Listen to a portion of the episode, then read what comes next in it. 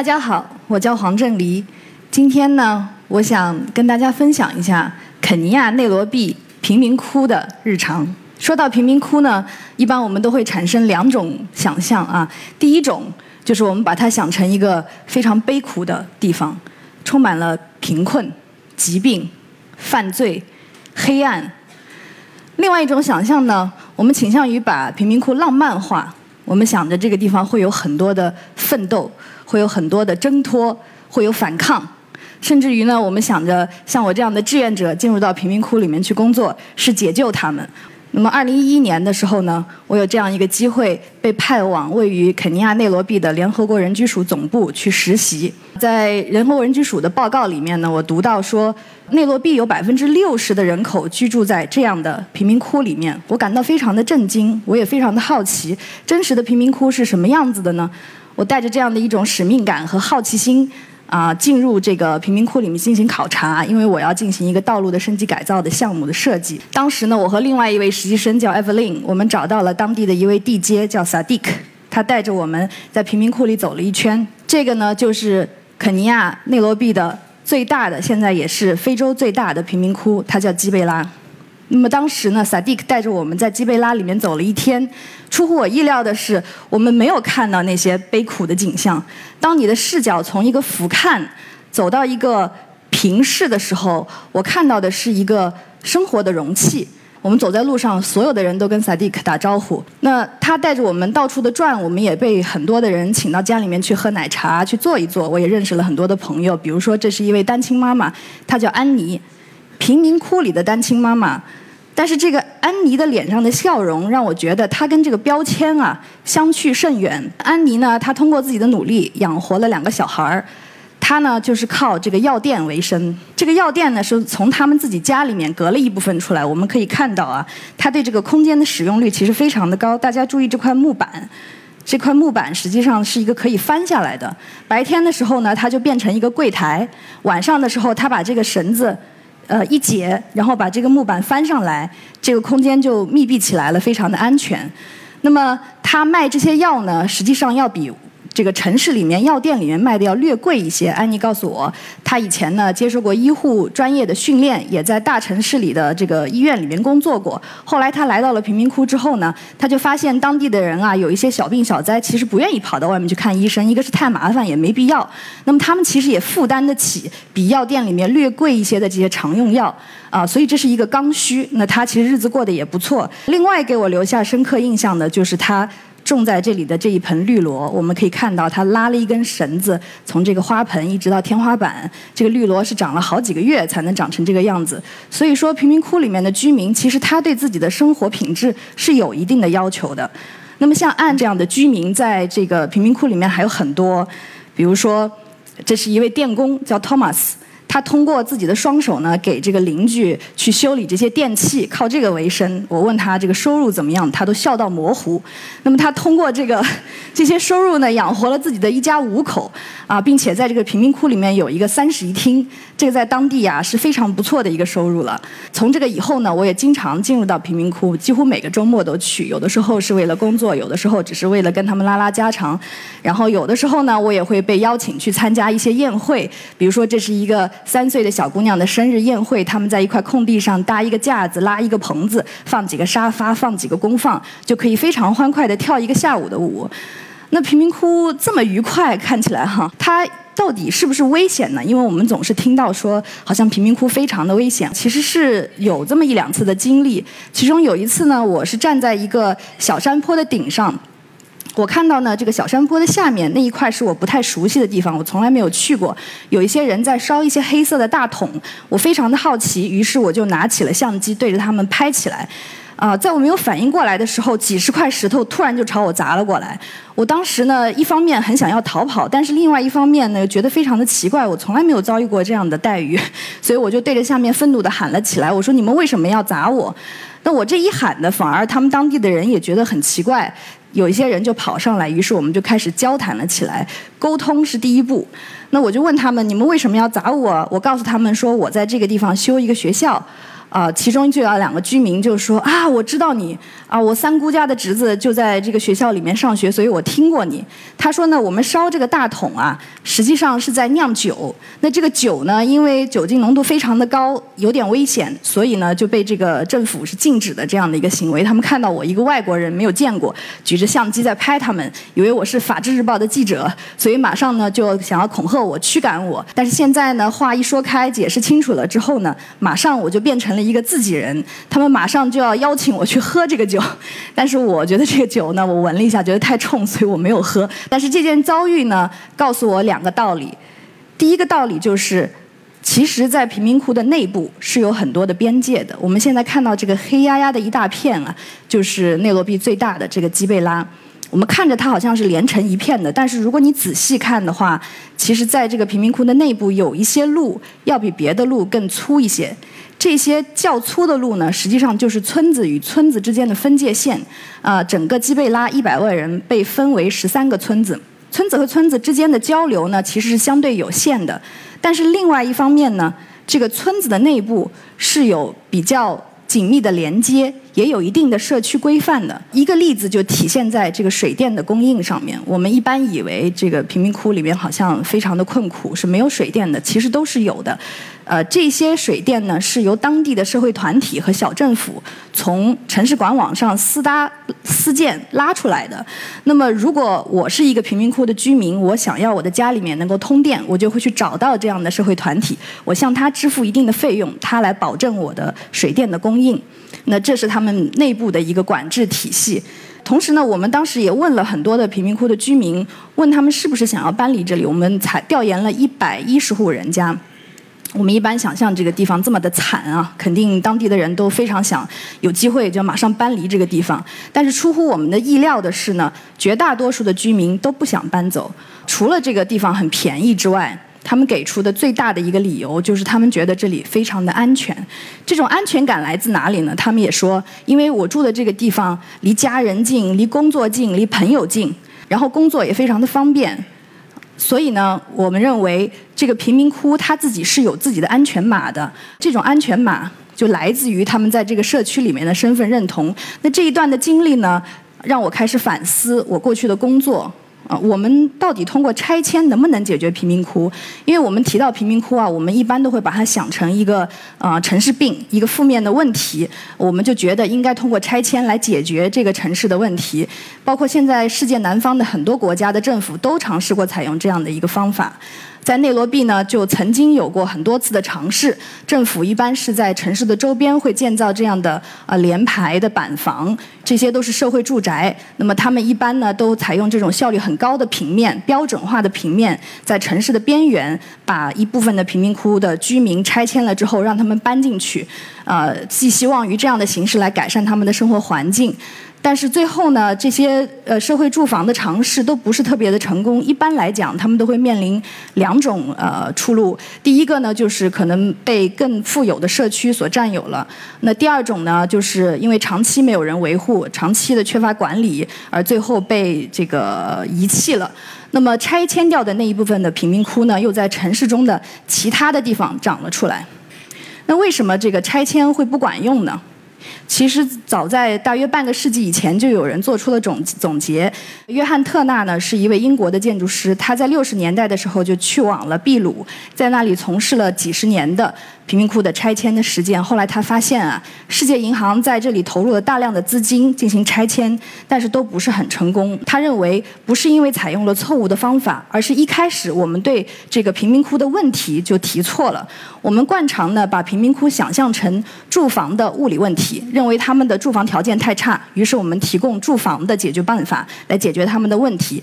但他们的问题是不是真的是住房的问题呢？这种标准的平面能否满足这么多样化的需？求呢？另外呢，我们也需要重新来认识贫民窟。贫民窟到底是什么？如果它自己本身并不是一个问题的话，它真正的挑战在哪里？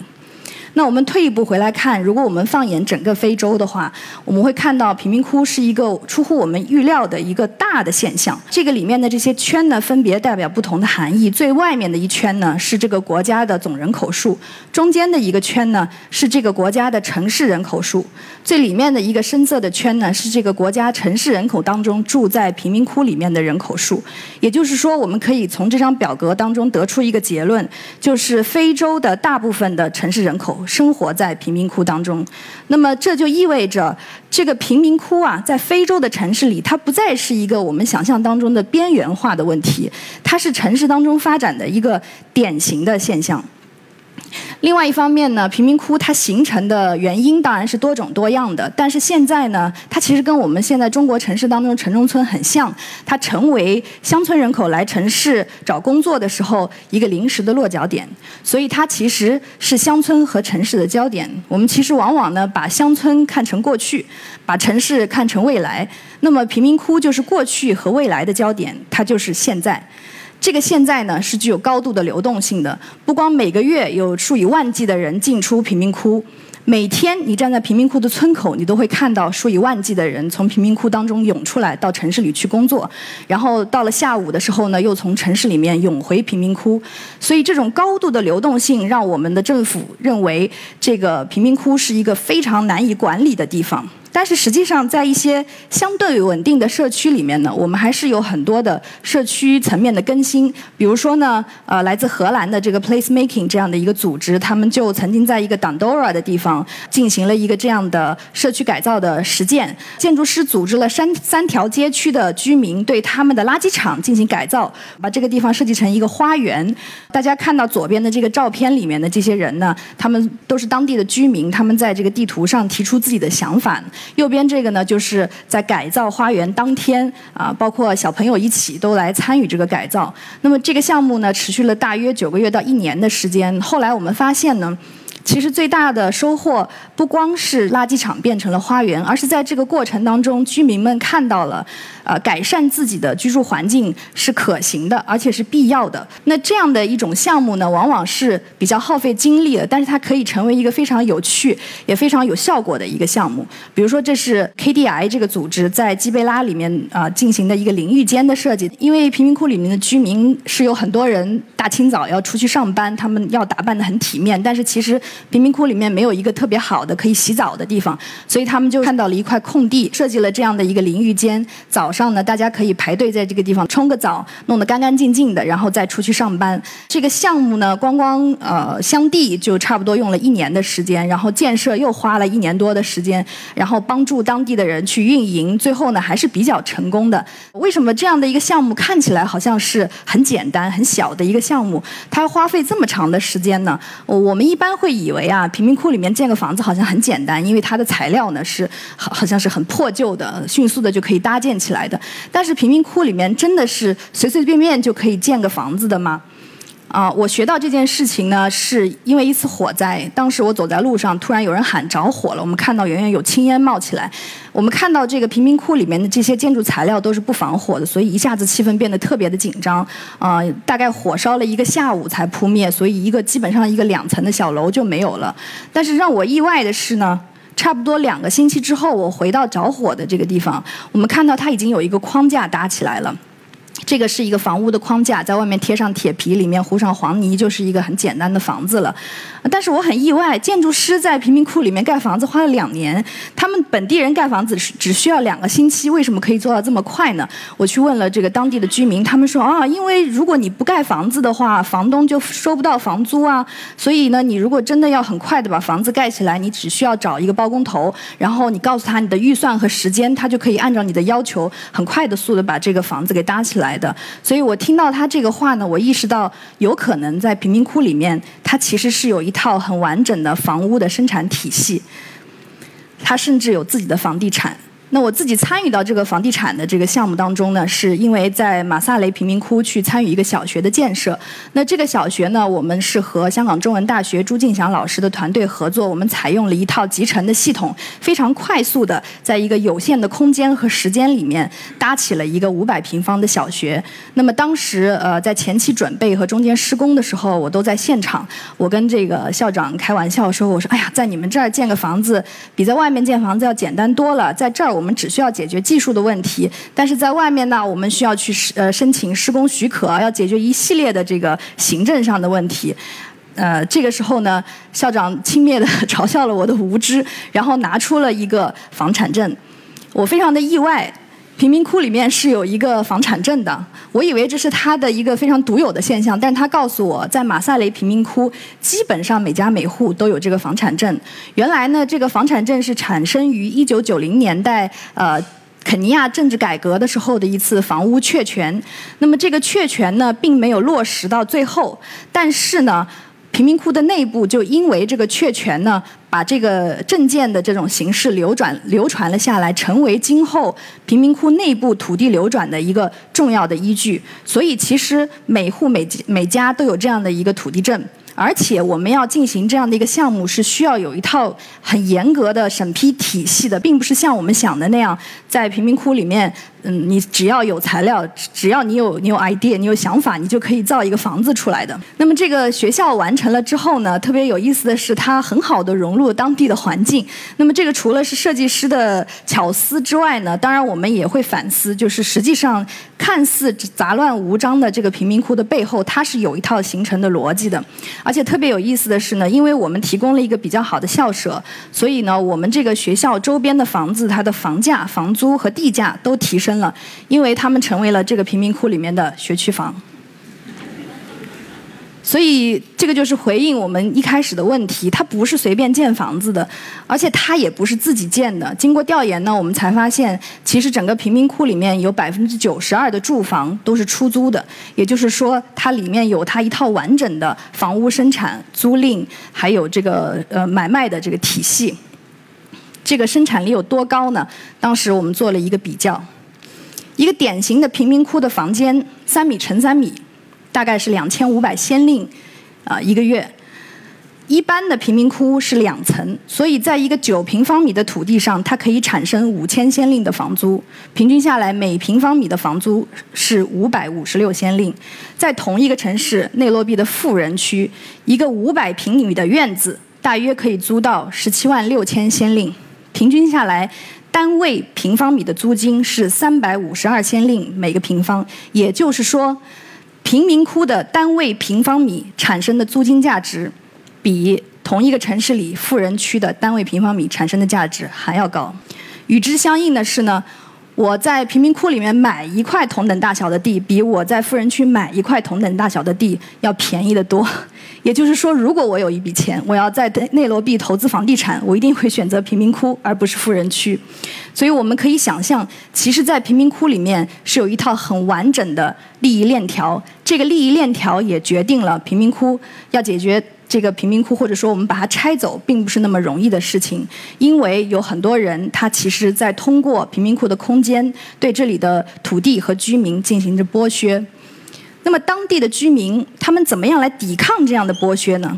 他们并不是没有能动性的，他们的抵抗就体现在对空间利益的无限挖掘上面。首先就是生产性的空间，啊，我们。往往以为啊，这个贫民窟黑压压的一片，全部都是住房。其实不是的。通过这个测绘，我们才发现，住房的空间可能只占到贫民窟里面的一半左右，剩下大部分的空间都是生产性的空间。什么是生产性的空间呢？就是可以产生价值，包括社会价值和经济价值的空间。比如刚才我们提到的安家里的那个药店，还有这个 Thomas 的这个手工作坊，啊，这样的空间还有很多很多。当时呢，我把一个傻瓜相机送给了一个叫 Thomas 的年轻人，他拿着相机，我跟他说：“你可以拍一些你们生活的场景。”那拍他拍回来好几卷胶卷，其中大部分的生活的场景呢，都发生在这样的生产性空间里，而不是他们居住的空间里。比如说，他拍了他的姐姐去理发的照片，这个发廊看起来很简单，但是它的墙面非常的呃五彩纷呈啊，上面有很多假发的各种形态啊。右边的这个是他和他他的朋友一起去一个录像厅里面看球赛的样子。这个录像厅其实也是一个复合型的空间。我们看到右边的那个电视呢，其实是有一个人在玩游戏，然后左边的这个电视呢是好几个人一起在看球赛，他们也互不影响，最大化的发挥着这个空间的价值。那么一种更加极致的这个空间的用法，就是像这样的一个非常简单的空间，但是我们看它的牌子啊，写的密密麻麻的一大堆，为什么呢？因为这个空间它从礼拜一到礼拜五的白天是一个学校，它的礼拜天是一个教堂，晚上的时候呢，它又可以成为一个酒吧，所以一个同样的空间，它在不同的时段发挥着不同的功能，产生着不同的效益。那包括我们自己做的那个学校也是，为了给这个学校增加收入啊，啊，校长呢也会在礼拜天的时候会把这个一部分的教室出租给牧师，让他们进行传教。另外晚上如果有球赛的时候，他也会开放给当地的居民，让他们去看球赛，变成一个其他的场所。那正是这样的一种对空间的重复利用，或者是复合型的利用呢，使这个贫民窟看似扁平的空间产生了垂直性。讲到垂直性啊，就是我们会想到，比如说我们的城中村，或者是我们高楼大厦的地方，啊，这种垂直性是体现在空间的垂直性，它每一层的用法都不一样，每一层的功能都不同。但是贫民窟的垂直性，它是体现在时间的垂直性，它通过不同时段、不同功能的使用，在发挥着这个空间的最大效益。它的复合性、它的垂直性一点都比我们不不比我们这个高楼大厦的城市要差。这就是我想说的这个贫民窟的价值。呃，我想这个贫民窟啊，它不光是一个充满了温情、人与人之间的这种社会价值，它还有很多的价值是可以量化的，正在等着我们去被发掘。啊，另外呢，可能我今天讲了这些，会有人说。呃，好像你讲的是一个美化了的贫民窟，为什么我在电视上或者我在书里面读到的是是完全相反的一个一个贫民窟呢？他们那里充满了犯罪呀，还有很多的阴暗面。我想说的是呢，一百万人的基贝拉，五十万人的马赛雷贫民窟。这样的地方，你说它没有阴暗面，可能吗？是不可能的。所以它一定是有它的阴暗面。但是我想说的是，贫民窟里绝大多数的人和你我一样，就是在做着一些日常的挣扎、日常的生活。所以贫民窟实际上是一个又一个非常完整而且普通的社区。我觉得我们需要改变对他们的看法，才能重新的来衡量和和呃去去采用不同的视角去看他们。你要说我做的这些研究，因为我接触和研究贫民窟也十年了。说句实话，我所做的这些事情没有任何的实用性，具体能解决什么问题呢？没有，非常羞愧的讲。但是呢，我想整个事情对我来说，它最大的意义在于。呃，让我改变了对社区、对城市的看法。呃，就像我刚才讲的，我们往往把乡村看成过去，城市看成未来。我们觉得从乡村到城市是一个线性的、单向的过程。可是呢，乡村是不同的。所以每一个城市的过去是不同的，他们也不会去往一个统一的未来。所以我们觉得社区和社区之间是不一样的，住房也不应该是一个标准化的呃一个标准，也不应该只有一种模板。我们不应该因为我们现在的看到的对住房和社区的一个标准化的想象，而限制我们对城市未来发展的丰富性和多样性的想象力。谢谢大家。